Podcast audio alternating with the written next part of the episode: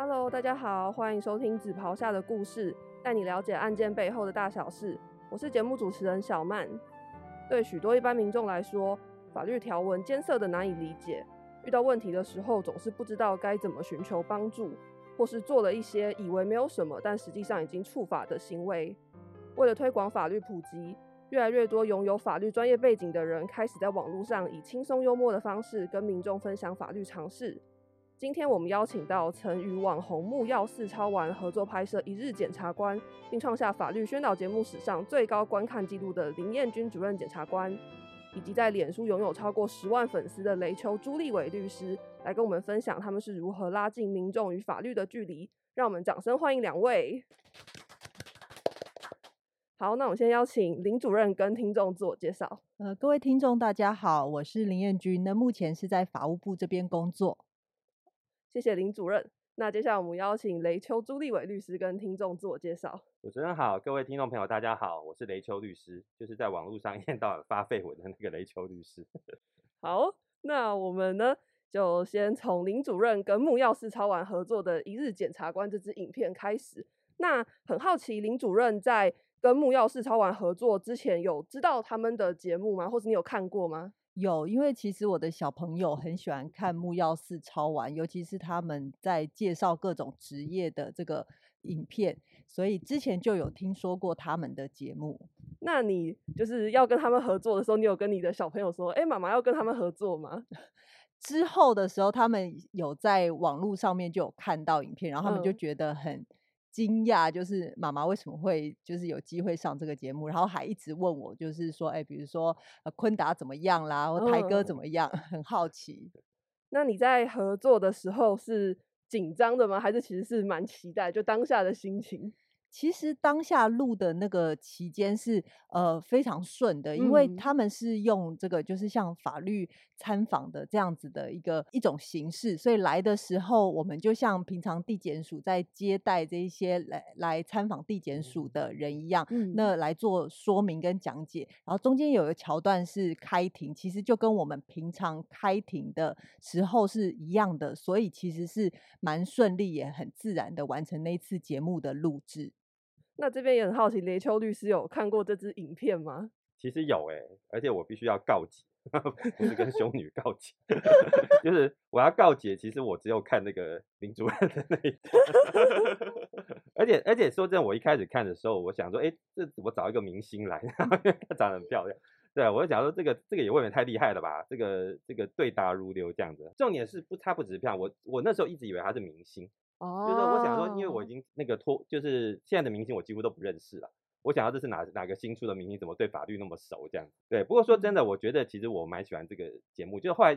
就是也不是只有看他的部分，我后来看一看，其实我印象很深刻，有一个会讲法文的的那个检察官哦，对嗯哦，这边跟大家补充一下，那位检察官呢，他有曾经在我们节目第三集有登场，是关于人口贩运的集数，大家可以去听哦。好，李修律师，请继续。对啊，我就觉得这个其实那个这种节目应该要多多的这个录制啊。你看、嗯那个像这种别的不讲嘛，他应该就不会再被人家骂是什么恐龙法官、恐龙检察官。哎，会讲法文的这种台湾不是随随便便都有。我觉得像这种多多的这种呃，就是让民众更亲近这个司法单位哦的这种做法，这个一定会让拉近民众跟那个就是检察官跟法官这边的距离。嗯，对，啊，这样就不会有那么多的这种这种负面评价跟一些不了解产生的误解。嗯，对。那像刚刚林主任有提到，在拍摄的途中呢，有一些比如说模拟法庭啊，或是一些相关的画面。那我很好奇，就是在前期的沟通上是有嗯做了哪一些跟团队的沟通吗？或是在这个过程有没有哪一些困难之处？因为可能像你身为法律人，要把一些嗯开庭的过程或是一些法嗯律条文转换成比较浅显易懂的文字，可能是需要嗯一些时间的，所以很嗯好奇林主任。我对于他们的工作团队印象嗯很深刻，就像那个百祥，他那个时候前期就有带着他们的团队来开会，我记得是至少两次以上。嗯那我们就在沟通，就是诶，什么东西是检察官工作，呃，可以让大家了解。然后嗯，当然为了节目的需要，又不能太过的枯燥，所以我们嗯后来就有把第一个开庭，然后还有就是呃嗯呃外勤。外勤就是去相验尸体的部分，还有一嗯个专案执行、专案的会议，这些就是呃检察官工作本身，而且是比较比较活泼、比较动态的部分，去把它放进去。那整个拍摄的过程，你有哪一个桥段是让你印象特别深刻的吗？我觉得是在拍的时候，我记得我们那一次，呃，刚开始在法庭外的时候，其实台哥跟跟呃昆达都嗯非常的兴奋，然后嗯诶诶、话也很多很自然。结果一到了法庭上面之后，我记得他们两个就完全没有讲话这样子，然后非常非常的严肃。然后嗯后来出来之后，他们有说，就是其实进去之后他们是诶蛮紧张的，因为真正进到了法庭，而且坐在法台上面，他嗯们觉得诶整个气氛就开始严肃起来呢。他们也被这个哦气气氛有点震慑到这样子。那像刚刚前面有提到，其实这一支影片呢，它是创下法律宣导节目有史以来的最高观看记录。其实这个很难得，是因为可能在过往的一些法律宣导的节目，它不见得有很多民众会愿意去观看，可能大家会觉得它比较枯燥乏味。不过这支影片可是创下最高纪录的，然后也有很多网友在底下留言说很喜欢法务部这样子的合作方式。那也很好奇林主任在看到这些留言之后有什么样的想法？其实我们对于这个影片可以有这么高的回想，我们是非常非常开心的，因为呃，法务部不管还有地检署，其实常常要做一些法律宣导的动作，那嗯我们也会呃去拍摄一些影片，那但是呃可能没有明星的加持，那它嗯整个观看的。呃，观看率也不会那么好。那这一次其实因为木曜四他们呃是非常非常专业的团队，对于这个拍摄这个一个职业它的一些特性，他们也有很丰富的经验，所以他能够帮我们把我们想要传达的东西，让大家更认识检察官这个工作。我们觉得呃非常非常开心有这样子的回响。除了影片方面的法律普及之外呢，其实雷秋律师本身在粉专也会分享很多呃跟法律相关的图文。但其实大家如果不知道的话，雷修律师其实一开始是电机系毕业，所以很好奇为什么会斜杠呃去当律师，然后又开了一个很有名的粉丝专业。其实我通常都是在讲说，这个我一开始其实并没有想要当律师啦，嗯对，，就是那个时候其实本来是想要呃，就是拿一个第二专长，嗯，对，就那个后来这个念一念之后就想说啊，头都洗了，不然去考考看好了，对，就没有想到就考上了，然后考上之后又问那个老婆说，那不然开业看看好了，对，那就开业之后就到到现在，那那个粉砖也是在那个过程当中，就是无无意之中 想说，我本来就很喜欢写笑话嘛，我以前还嗯。在当工程师主管的时候，其实部门的那个员工也都知道我很喜欢讲冷笑话，对，后来我就想说，那就写写笑话来跟大家分享好了，哎，就没有想到后来就那个呃变成现在这个样子。那我同时也很好奇，林主任当初也是就一心一意想当检察官嘛？还是也是跟雷秋律师一样，是有斜杠到别的领域，然后再回来当检察官？其实我没有，就是呃，从大学就是法律系，然后嗯呃，我们的现在国家司法考试是一个司法考试，考完之后一起受训，受嗯训完之后依照成绩来选法官还是检察官。那当时确实我是在选择的时候就想要当检察官，那我嗯当时为什么会这个想法是？说实在，当时候大部分的同学都会想要当法官，因为法官的工作，诶，可能比较稳定，然嗯后社会上一般也会认为，诶，法官的地位，社会地位好像比较高一点。嗯那检察官再加上要呃内外勤啊、值班啊，大家比较不想。但是我记得我那个时候。呃，觉得在案件来讲，其实最重要的是收集证据。那嗯如果是检察官的话，你会比较早就可以接触到这个案子，你可以去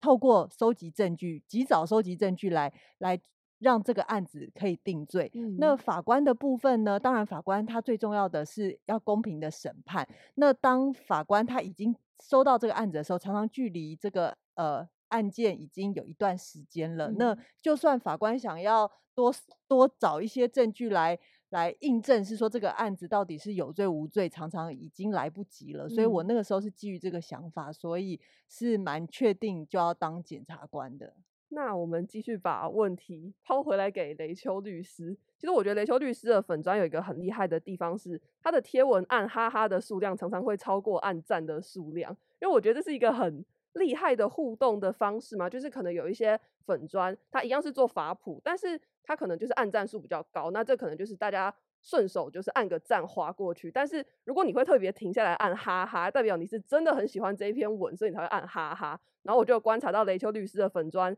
常常有很多哈哈文，所以就想要问雷秋律师是怎么样经营你的粉砖，有没有一些心法可以跟大家分享？嗯，其实我应该想说，这个有点像是你这样，你必须要很努力才能看起来毫不费力。嗯对，其实我在网这那个在粉钻上最常被人家笑，就是说啊，你到底有没有在接案？啊，你到底有没有在写状？到底有没有在出庭？然后都在弄这个。嗯，其实因为我可能因为年纪大了啊，讲句实话，然后在座应该是我年纪最大了哦。对，其实我大概每天早上差不多六七点就起床，哦，好早，那你都几点睡？几点睡哦？大概也差不多十十二点一点之类的。很规律的作息。对，说真的，现在年纪大了，比较不需要睡眠时间那么长。对，那那个每天差不多六七点就起来，因为为什么会那么早起来？是因为其实我的小孩子都还在念高中嘛，哦，那他们嗯起来我就跟着起来这样哦。那当然他们现在年纪大了，就不要爸爸送，所以我就起来之后没事干。那那个我大概每天大概差不多是维持差不多九点半左右到公、嗯呃到到事务所。嗯对，所以你看这中间其实长达在两个半小时的时间，扣掉车程什么，我大概每天大概有一个半小时时间，嗯，我可以先划一下手机，看一下现在有什么时事啊什么之类的，然后要去想我的梗。嗯哦，对，所以那我有很多梗，事实上通通都是在这一一个小时到一个半小时之内把它想好存起来。哦，所以大家会看到有我说一天发好几篇，没有，其实嗯我其实后面的时间都在做事情。哦，那那个就是前面可能已经想好两三篇了，然后那那然后时间到了我就把它发出去这样。嗯对，那另外一个是说这个讲起来可能检察官这边我要小心一点，真的被他被他逮捕这样子。对，就是我有时候开车的时候我会想梗。哦，因为有时候哦等红灯或干嘛之类的哦，那实在很无聊，那就会把早上哦，今天有什么时事就稍微咀嚼一下，看有什么东西可以连接的去想梗。对，所以说我是觉得别的我不敢讲了，至少我觉得自己很用心在做这个粉砖，而且我的嗯产量还算蛮高的。对对对，那你在呃跟你的粉丝互动的时候，有没有哪一则留言是你印象最深刻的？嗯其实最近网络上不是有传一个那个呃笑话还是梗图嘛？嗯他说你今天要得到一个答案，最简单的事情就你到底下去发一个错的答案，就有很多人哦，对对对 对对对对对对，其实我有时候常常在讲说，其实我觉得我的粉砖最呃有价值的东西，事实上是粉丝。嗯，对，其实他聚集了聚集了很多，其实我感觉上有的人甚至比我还呃不不能说比我还，这样好像很自然吧，就是说聚集了很多聪明的人，哦，或者嗯是呃呃教育程度很好，学那个脑袋很好的人，嗯，他们其实会在底下写一堆有的没有的东西，虽然有时候也是搞笑啦，嗯哦，但是很多时候哎底下有人在留一个言的，就会有一堆人哦，然后在那边就是哎就讲你怎样才是对，怎样才是对。嗯，所以我讲句实话，像呃，我现在因为就是可能粉粉砖比较取向哗众取宠，所以说那个就是纯粹就是只写这个法律的的篇数是下降的嗯哦。那我有时候可能就是哎写了一个迷音哦，或者写一个梗图，然后在那个留言的地方哦，然后我会写一些哦那个小法谱，哎底下就有很多人在里面就是追加或干嘛之类的。嗯哦，其实我蛮感谢这些粉丝的哦，因为我自己一直觉得，其实这呃开一个法律粉专哦，但有一些的律师他们的想法是说啊，我要开始推广我的业务干嘛之类嗯的。那事实上，我觉得我自己本身就把它加上另外一层的意义哦，就嗯是降低沟通成本嗯哦，因为就像我们以前在企业里头，我们常常有在讲什么叫沟通成本呢？就是你今天要把一群人哦集合起来做一件事情，事实上你先把他们的那个方向都调到一样哦，是很困难的，不然可能就嗯多头马车，对不对？那调到一样这个过程，事实上就是一个沟通的成本哦。有时候我们常常觉得沟通成本可能比做事成本还要高嗯哦。那我觉得现在其实为什么呢？民众对司法觉得有一段哦不信任或者有距离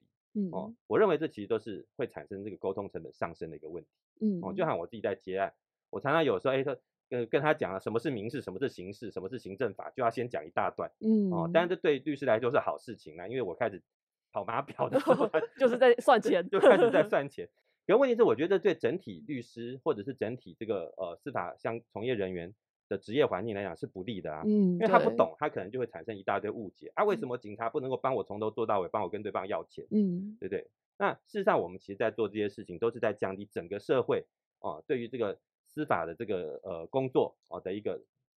的一个沟通成本嗯，啊、我觉得嗯。这其实是一件很好的事情。刚雷秋律师有提到沟通成本，所以同样的问题也想请问林主任，你在工作上会不会也有遇到类似的问题？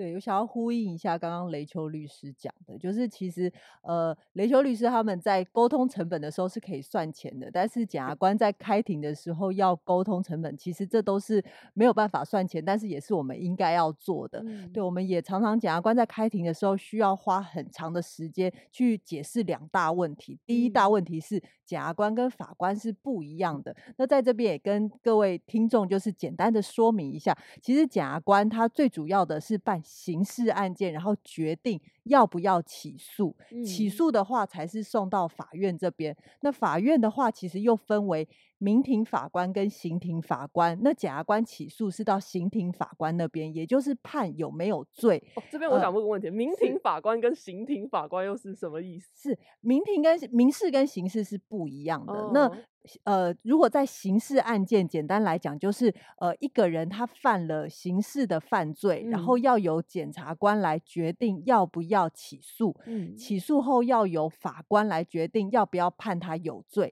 这个嗯是刑事这一条路。嗯那民事的部分，它纯粹就是有原告跟被告两方。那原告的话，通常他会有请律师当他的原告代理人，然后嗯他会起诉，比如说呃，被告要赔我多少钱，嗯然后要还我呃，比如说房子还我啦，这样子，这个是民事的关系，所以有这样子。不一样，民事跟刑事的区分。那嗯常常我们在开庭的时候啊，就是呃，当事人他可能不知道，他可能以为来检察官这边开庭，那开完了之后就会直接问我们说，呃，那这样子要判多重？但是嗯其实我们检察官只是呃决定要不要提起公诉，要不要起诉，是嗯法院的法官、刑事法官来决定要判有罪还是无罪。所以我们也同样的会在常常会在每一个侦查庭都需要花这些时间来跟这个被告啦，或者是告诉人来解释这些呃一般刑事整个程序的比较基本的法律的问题。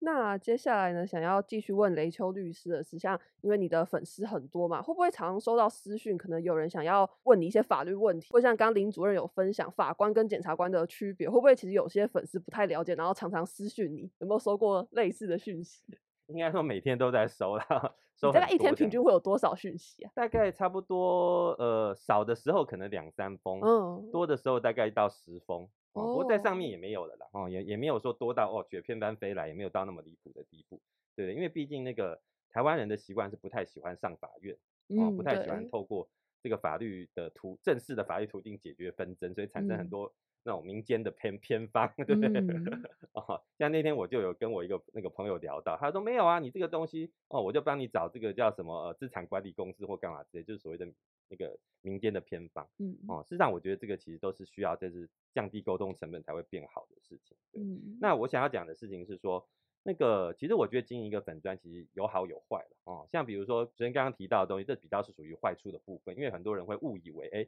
哦，但今天我是你的粉丝，我就可以来嗯免费咨询你，然后就就问他一问到一堆问题。嗯哦不过后来其实粉砖比较大了，我后来就设那个自动回复。哦，就是哎，跟告告诉他我的费率是多少，通常这样就可以过滤掉大概百分之七八十的人，对对对，嗯哦，那剩下人他真正那个愿意付费问问题的东西，哎，他才会留下来。哦，但是另外一个就是，呃，好好处就是，哎，那个今天像比如说那天，呃，我接到一个客人，哦，他就跑来，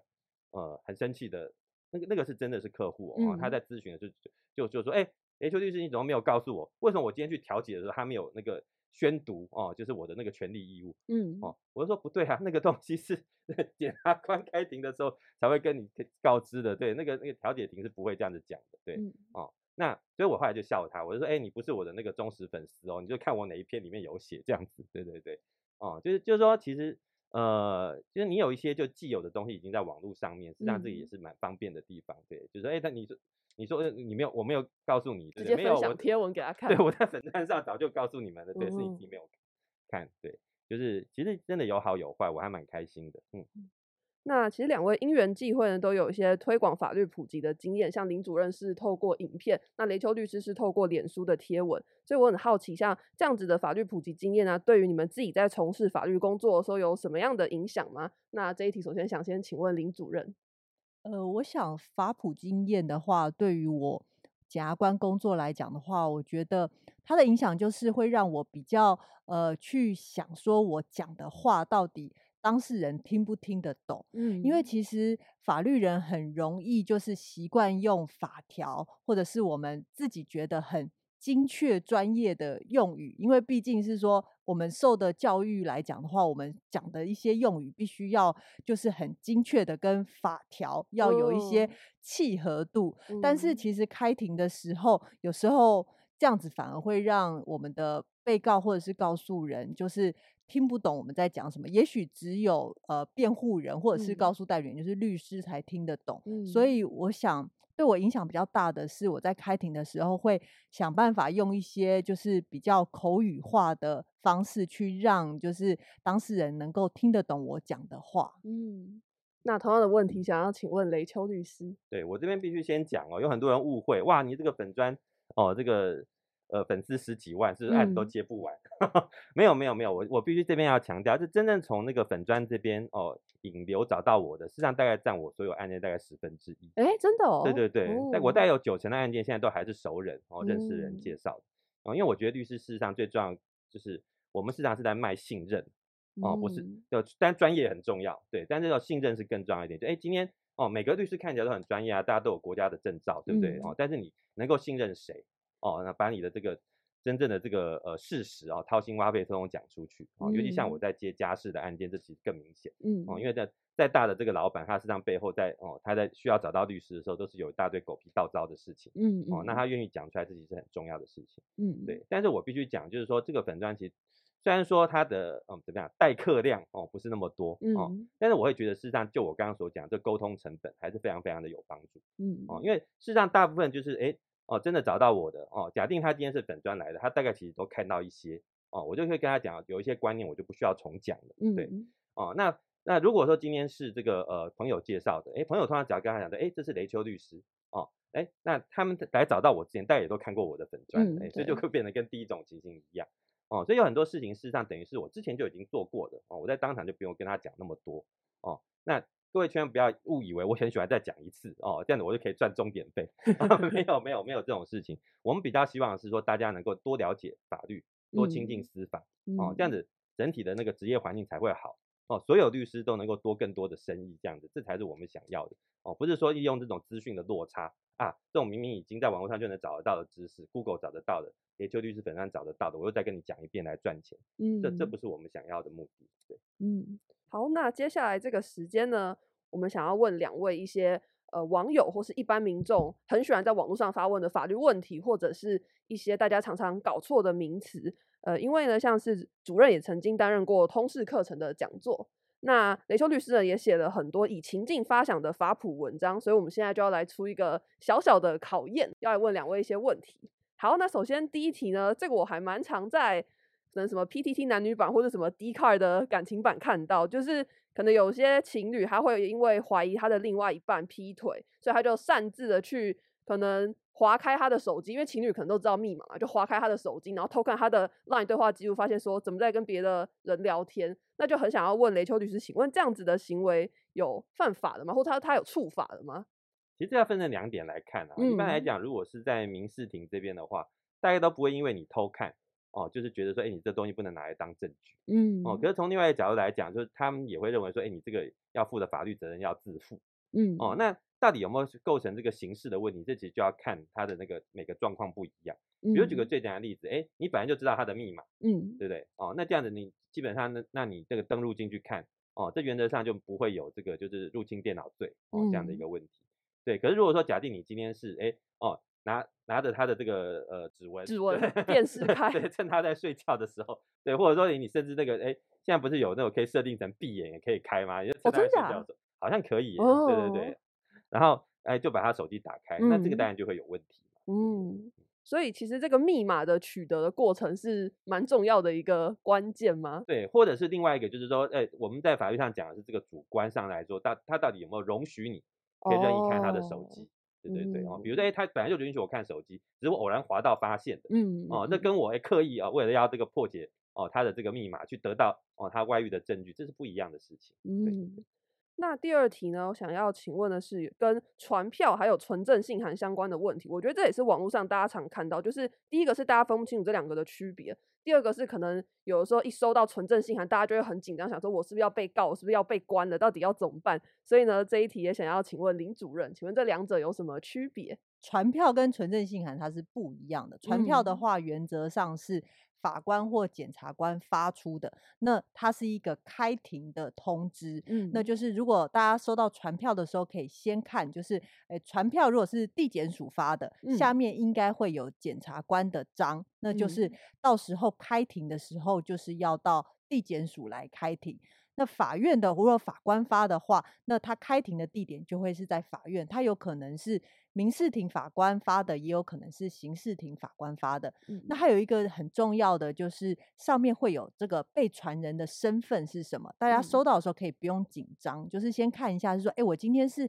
因为被告被传。还是因为证人被传，就是嗯它是不同的。那有任何的疑问，大家可以看到上面传票上面都会有书记官的联络方式，就可嗯以打电话去询问书记官。那刚刚讲到是纯正信函嘛，纯正信函的话，其实是律师发出来的，是一个呃有法律效力的通知，等于是嗯也就是通知说，呃，我们呃这个上面会有记载，可能要采取什么法律性嗯行动。那之前先告知，就是收到纯正信函的这一方，就是说，哎，要注意到你的行为可能会有怎么样的问题，我们正式的透过纯正信函去告诉你可能会，呃，我后续会有做什么样的法律上面的动作。嗯。那我如果收到传票，可是我不去出庭，这样是可以的吗？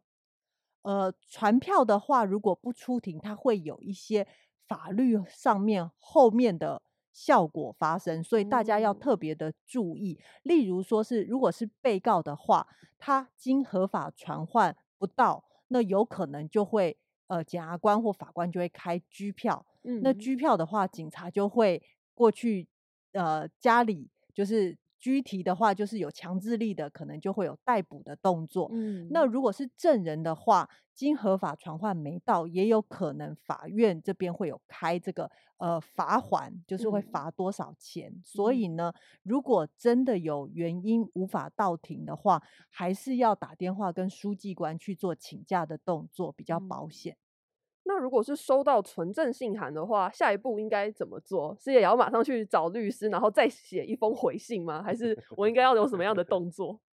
纯正信函的话，我们要不要请雷律师来给我们哎，会比较对，专业一点？好，那邀请雷秋律师来回答。其实我这边要讲第一点哦，就第一嗯点就是这个纯正信函，它它上就会看到，其实不见得一定是律师发的哦，是哦，对，因为他有时候自他自己哎网上搜一搜，对他自己也会发嘛哦，哦，对，那所以说我们通常自己在业界我们会把它区分为，比如说律师发的叫纯正律师函嗯，哦，那假定是那个一般人发就叫纯正信函嗯这个样嗯子。那这两个比较大的差别是，哎，它上面有没有挂律师的名字哦，这其他你一般人都可以了解。可是我还是必须要强调，虽然说有一个有找律师有付钱，一个没找律师没付钱，嗯，它其实它是效力是一样的，基本上都是一个通知的作用。嗯，对那到底这个通知作用是有没有用的？这其实还是要看你们当初哦，就是在那个法律上的这个呃，就是发生的这个法律关系哦。比如说你们当初也已经有签了合约哦，约好了，哎，时候到了哦，假定那个你几天之内你就要把就要搬走，嗯，对不？对？那那这个存证信函或者是存证律师函也只是告诉你说，哎，之前哦我们已经约定好了这样，所以时间到你嗯就是要搬走、嗯，哦。那这个当然就会有它的效力在。嗯可反过来说，假定我们当初根本就没有约定，对不对？那你发了嗯这个通知，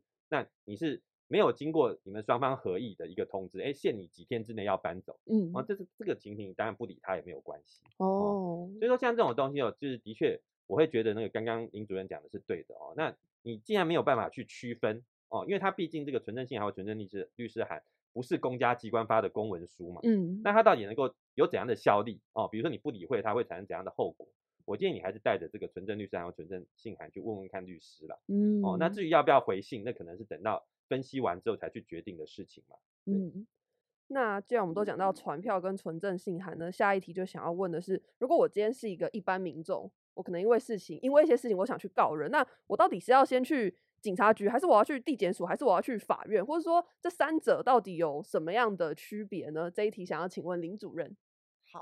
好，那我想说，讲到这一题，我们就要先厘清，是说，哎，今天我想要告人，我是要告他犯了罪，还嗯是说我要告谁要还我钱，或者是一嗯些民事上面的效果，所以我们要先想清楚自己告人是要告什么样的呃目的。那嗯我我想说举一个。呃，实实际的案例，大家比较能够理解。例如说，发生了车祸，因为这个是最常发发生的问题。嗯我今天要告人，第一个就是说，诶，我是要他赔我钱，嗯还是说我觉得他有过失伤害或是肇事逃逸这样的罪名是嗯不一样的。如果今天是要对方赔我钱，那就是要走民事，那就是要去法院提嗯告。那如果今天是要告过失伤害，那或者是对方有肇事逃逸的话，我们会建议是说，哎，先去警察局告，嗯然后之后会呃，警察做了这个初步的调查之后，案子会送到这个地检署，检察官会决定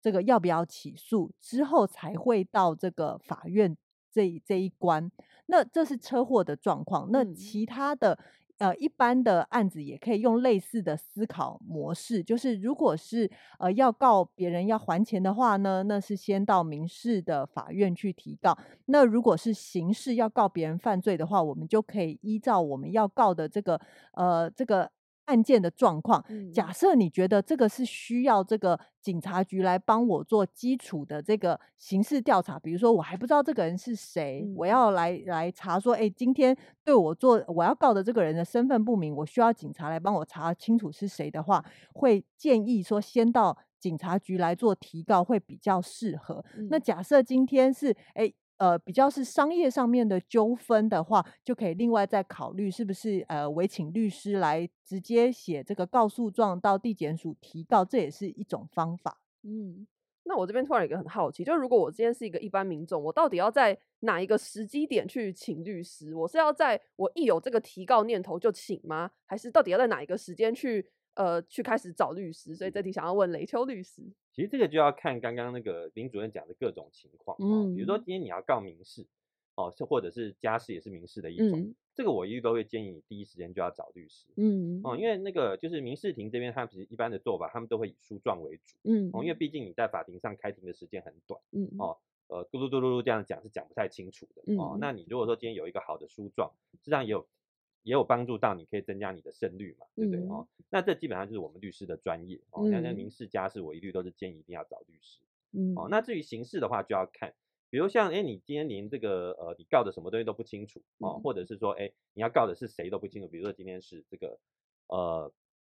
车祸对不对、哦？有人撞了你就逃掉了，你也不愿意看出他是谁嗯哦。像这种情形，你第一时间找律师也没什么用。嗯对不对哦？因为他也不太律师也不用帮台湾的律师没有调查权嘛，他没有帮你查哦，嗯所以基本上今天你直接去警察局哦，哎，等到警察大概查出一个情形来了哦，然后哎，看是警察找你去做笔录，还是检察官传唤你去做笔录的时候，哎，你再考虑找律师，这时候也来得及哦。嗯。但。是如果说今天是像刚刚呃那个林主任讲的这种重大的刑案，什么金融犯罪啊什么之类的哦，嗯。呃，我不知道各位有没有看看到过，我是有职职业生涯中有看到过，那起诉书八百页的，哦好那厚个哦。对，因为他那个金流跑来跑去哦，那个东西都要很很多的那个东西去叙述跟厘清哦，像这种去呃整理这种那个剪不断理还乱哦，这种抽出书是买，哎，这个也是我们律师的专业哦。所以说假嗯定是这类型的这个刑案，那我也会很建议你要找律师的协助。嗯，那下一个问题呢，我想要问两位的是，妨害名誉、公然侮辱跟诽谤这三个词到底有什么区别？因为我觉得这其实很常出现在什么脸书留言区，像刚刚雷雷秋律师有提到，可能比如说有一个人他骂了另外一个人，然后对方就会回他说你这样是在妨害名誉。然后他肯定会回答说没有，这是诽谤。所以我发现其实好像大家对于这三个名词是搞不太清楚的。所以这一题想要请问雷秋律师，或者说可能你自己有没有在哪个粉砖，尤其是那种什么新闻粉砖底下有没有路过看到类似的留言？所以这其实还可以再加上一个，就是侵害名誉权。哦对对对对对呃，侵害名誉权是民事上面的那个的词哦，基本上嗯就是像刚刚那个林主任讲的，就是哎，你今天哦，你觉得你的名誉受到侵害，你要他赔你钱嗯哦，那基本上是民事的范围。那至于刚刚主持人讲的这个妨害名誉、公然侮辱、诽谤，这基本上都是刑事上的名词。哦，嗯那刑事的话，它基本上那个妨害名誉是一个章节的名称，妨害名誉下面有很多不同的罪。嗯哦，那公然侮辱跟诽谤只是妨害名誉这个罪章下面的一种罪名而已。哦，对，那我通常都是用最简单的那个呃的的叙述啦，哦，去那个告诉我的当事人哦，比如说今天哦，我说我骂你是猪嗯哦，因为人不可能是猪嘛，这件事嗯不可能是真的哦，那嗯这种情形就是公然侮辱嗯哦。可是我今天假定骂你哦，说哎你今天有小三嗯哦，那这个有可能是真的嘛哦。那嗯如果说今天假定有呃你有小三这件事情呢，它是一个呃伪造的事实哦，嗯那会造成你的那个社会的评价下降，对不对哦？嗯那那基本上就是诽谤的范畴。嗯，那我这边突然想到一个，我觉得雷修律师应该知道，就是网络上呢，好几年都流传着一张什么骂人的什么价格表，就比如说你骂他一个脏字是不用赔偿的，因为那个可能只是一个语助词，但你如果骂可能一连串越长就要赔越多，所以很想问雷修律师，这个是可以参考的吗？第一个我是要强调，千万不要参考那个东西哦，因为因为任何一个，因为我们刚刚讲到这个赔偿的价目表哦，基本上嗯它就已经不是刑事的范围了，它是民事的嗯范围。那民事法官在判这种哦要赔偿多少钱这种侵权行为，一律都会考量双方的资历嗯哦，就是说，哎，你的这社会地位啊，哦，或者是你的这个呃财产啊，或者你的收入等等这些事情。嗯我讲最简单的例子哦，你骂周杰伦，跟你骂雷秋律师哦，你要赔的钱绝对不会一样。哦，雷秋律师会告死你，小心没有啦，不是不雷秋，律师会很不值钱这样子哦，所以简单来说，就是说那张表哦，就基本上他在没有双方两造是谁的这种情形下，这基本上都是嗯不准的哦，我觉得不要嗯去参考这个东西。那下一题呢？我觉得也是近期蛮常发生的事情，因为像其实现在有很多店家都会有他们自己在 Google 地图上面的一个地标，但是往往可能这些店家跟一些民众有纠纷呐，然后有些民众可能就会发动网友的攻击，到他们的 Google 评价上面去刷一星，或是可能会给一些。呃，不切实际的评价，比如说他可能根本没有去过这间店，但他就一直刷留言说，我觉得你们的东西非常难吃。那想请问，这样子的行为有处罚吗？这一题想要请问林主任。我觉得这个就可以回到刚刚雷秋律师跟大家说明的，就是妨碍名誉罪章下面，它有公然侮辱、诽谤，其实还有一个妨碍信用。那所嗯以，如果是网友出征上去去留一星评价的时候，其实要非常的小心，就是你今天留的这个东西到底是真的有这件事情，还是是虚构的？嗯那假设今天呢，呃，这些东西是不实的，是刻意叫叫呃要去妨碍这个店家的这个信用，或嗯者是呃就是有让造成这个店家里面的，比如说老板啦，或者是谁呃特定的人，他的这个呃名誉有贬损的话，那嗯还是有可能会有触犯刑事法律的状况。嗯，那我们刚刚前面呢，在传票跟纯正信函那一题，林主任有提到证人跟被告，所以我们现在就接着想要问林主任的是，那证人跟被告他有什么样的不同？就除了一个是我去告别人，一个是我要去帮别人作证之外，这是应该是比较大家呃第一时间会想到的名词解释。但除了这个之外，还有哪一些意思上的区别？呃，我们可以看，不管是民事案件或者是刑事案件，它都有证人跟被告这两个身份在这一个诉讼上面。嗯那如果是刑事案件的话，其实被告就是今天整个诉讼要来要来认定被告有没有犯罪的呃可也的嫌疑，所以嗯被告是整个要认定的一个对象。那证人的话，其实就是就特定的事实，我们需要这个证人来作证，所以他是来作证说，哎，这个被告到底有没有犯这个罪所需要认定的事实。嗯那民事案件其实也一样，被告就是今天原告是对被告提起这个诉讼，所以嗯被告是这个呃对被告的对象嘛。那嗯证人一样，就是说，哎，不管是原告跟被告，他都可以申请说，哎，我为了要证明这个待证事实，要哪个证人来看来当庭作证。所以呃，证人跟被告有这样子的区分。嗯，那我这边又突然想到一件事情，就是最近有一部很红的 Netflix 的剧叫做《非常律师与鹦鹉》。那其中呢，因为它是一个法庭剧，所以它每一集都会有证人嘛。那这些证人他在准备要说话之前，他们都会念一长串，比如说哦，我我不能做伪证啊，我说的话不能可能有隐匿，或是我不能去可能增添啊，去修饰这个话。那想请问，在台湾是一样的吗？就是我可能当证人之前，我也要念这一大串，或者是说我做伪证会触法吗？这一部戏我昨天也刚好有看了其中一集，那我们嗯。觉得说它的翻译应该是有参考，就是台湾的这个呃证人的结尾，因为他用的文字就刚好是我们法条上面的文字是一模一样的，就是嗯。我们在证人在法庭上面或是侦查庭上面作证的时候，其实首先法官跟检察官都要先告诉这个证人，就是说，哎，你有据实陈述的这个义务，嗯然。后如果违反的话，会受到七年以下有期徒刑这样子的处罚，要给他要告诉他们先预知说，哎，你要据实陈述哦，如果违反的话，效果是怎么样？然嗯。后证人呃表示知道了之后呢，他还要签一个结文，并且就是从头到尾要念过去，代表是说他等一下的作证都会讲实话，不会有不实的陈述。嗯，那因为呢，十一月二十六号我们即将要迎来九合一选举，那我们这边呢也有几个关于反贿选的问题想要请教两位。那首先第一个当然就是提到反贿选，所以大家应该会很好奇，我们到底为什么要反贿选呢？这一题想请林主任跟我们回答。呃，我我觉得反贿选哦，大家可以去想到一个很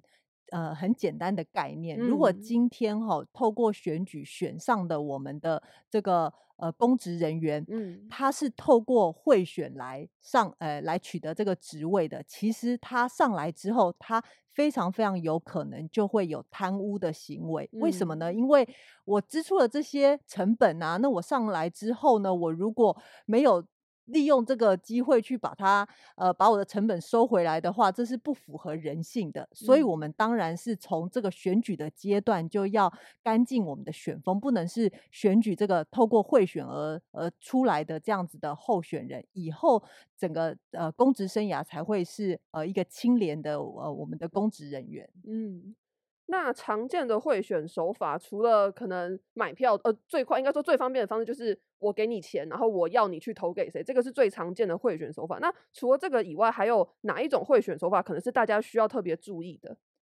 呃，我觉得贿选的手法哈，当然目前最常见的还是这个现金贿选，因为嗯。常常呃，可能候选人他会觉得是说这个呃投票权人他还是比较想要拿到现金，比较实嗯。在。那但是呢，因为现在查贿是越来越严了，所以呢，常常候选人他除了现金买票之外，他会透过其他的方式，比嗯。如说会送一些比较高价的礼品，嗯。甚至是透过这个举办活动啊，然后嗯。透过好像呃例例如说参加活动会给予一些摸彩啊，或者是捐赠啊，或者是嗯。参会，这些都有，甚至是我们所谓的走路工，就是呃好像。包装成是说，呃，就是出去参加特定的竞选活动，但是嗯给予的这一个工钱是跟一般的这个走路工的价钱是并不相当的，它是含有这个贿选的买票的这样子的意味在里面的。这些都嗯是一些我们近来看到常见变相的这个买票的方式。嗯，那如果我今天是，就是我只是一个普通的民众，我可能去参与了这一些高价走路工，或是我去他们的参会，然后我我摸彩摸到一个很高的奖品，我这样子也是触法的吗？其实，呃，大家要注意到吼，就是我们的这个法律规定，买票跟卖票卖票两嗯者都它都是有刑事处罚的，也就是都会有罪的。嗯那嗯但是呃，我们在实际上面认定的时候，很重要的还是有这个主观上面的犯意，必须要做判断。以这个呃卖票的人来讲呢，基本上你还是你虽然收了这个东西，但是我们在个案上面认定的时候，还是要去判断是说，哎，你有没有收这个东西？你有没有把你的这个投票权为我们叫一定或呃一定的行使或一定不行使？也就是说我，我一定会投谁，或者是我不投谁，我不我嗯不去投票这样子的一个意思来跟这一个呃贿选的东西来做交换。那假嗯设我有这个主观翻译的话，呃，买卖票的话，一样，我们刑法上面也是会有处罚的规定。嗯，那像刚刚其实提到一些常见的贿选手法，其实我觉得这些可能都是一般民众没有留意到，就它也是需要一个呃需要被法律普及的一个部分，所以也很好奇雷秋律师有没有可能出过类似的文章，或是像接下来的九合一选举会不会可能出一些类似的贴文提醒大家？哦，这个一定要的啊、像我们 开一个这个粉砖追时事是这个最能够那个赚赞的这个方法，对。嗯不过是说哦，就是说我们大概接下来有两个很重要的议题，我是让嗯呃，当然现在粉砖主要是我一个人在写啦，我实际上嗯是有在密切有两个东西，我是一定会写哦，请大嗯家期待。一个就是这个选举的这个部分，嗯嗯，还有另外一个就是国民法官哦，因为对，国民法官那个明年要上路了。嗯，对对，那我发现很实际上很多人对于这国民法官的概念还是懵懵懂懂。对，那最近为什么那么多人跑来问这个问题？就是因为你刚刚讲的那部《非常律师》哦，真的吗？它其中有一段，对，它其中有一段在那个呃北韩的那个，它实际上是法官推翻了这个就是陪审团他的哦对对对对对对对对对。那实际上有很多人会好奇，哦，到底台湾的制度跟他有什么不一样？嗯，哦，那这个点我后续都会在粉砖那边我会有一些梗，对，嗯，那这边也顺便打一个小广告，如果大家想了解国民法官的话呢，我们在第一集邀请蔡新祥部长来的那一集，部长本人有亲自解释，所以大家也可以去听那一集。那最后有一题呢，想要问林主任的是，对于像我这样的一般民众，其实会有一个既定的印象，就是好像只要候选人送的东西小于三十块就没事，那大于三十块哦，我自己就知道哦，可能不能收。那这这样子是真的吗？呃，其实呃，实务上面，不管是呃检察官或者是法官，在判断上面都不是用一定特定的金额，就是三十块钱作为一个绝对的判断标准。嗯那依照我国实物的见解啊，就是其实主要还是要看这个东西足不足以让这个投票权人他有改变他的投票意向。所以我嗯只能说，三十块钱只是一个呃过往一个参考的标准。嗯但是大家收的时候，其实诶还是要看，如果今天是一个宣传品的话，嗯这个小额的宣传品基本上面是我们社会通念所允许的。但嗯是如果已经超过了这样子的一个宣呃小额宣传品的这个状况的话，大家还是要小心。嗯，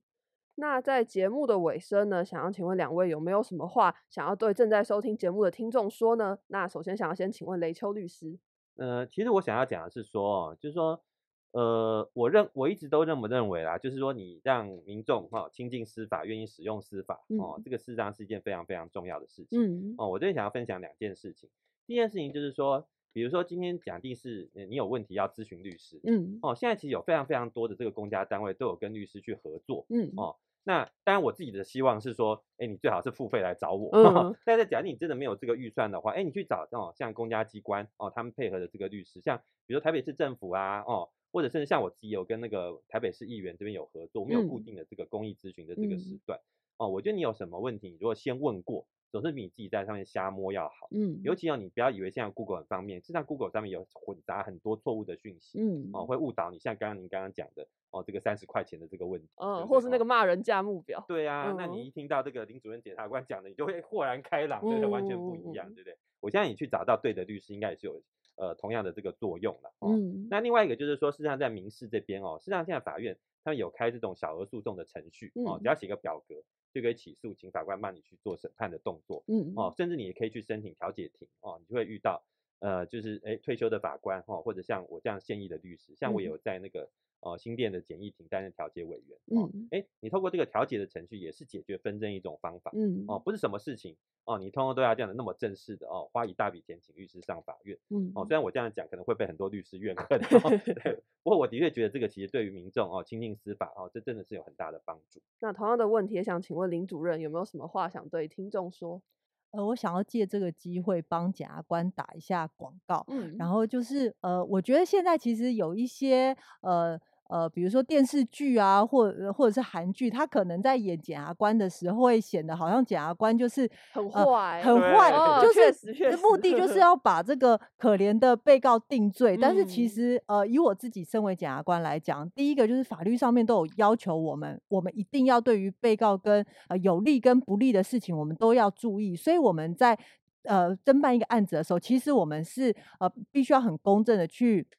看说他到底是呃有这个犯罪嫌疑还是没有，如果没有的嗯话，我们也是会依法就是应该要给一个不起诉处分。所以大嗯家其实对检察官可以有更多的信赖，我们都是呃基于呃很很好的这个法司法培训教育出来的。其实我嗯们法律给我们的要求，我们应该我们都会呃这样子的努力去做到，就是对于。的，一个案件都要很平时的去去衡量它到底应该要起诉或不起诉，会依法来做判断。那最后我想说呢，以前一直以来都会觉得法律离我们一般民众很远，或是说自己遇到纠纷的时候都不知道要怎么样争取权益。那上网搜寻，有可能像刚雷秋律师说的一样，找到一些错误的，或者是一些可能已经太久远的资讯。但是呢，好在现在有非常多拥有法律专业背景的人愿意分享跟推广法律普及，像林主任跟木曜实操完合作拍摄影片，然后雷秋律师呢也有在经营粉专写文章做图文，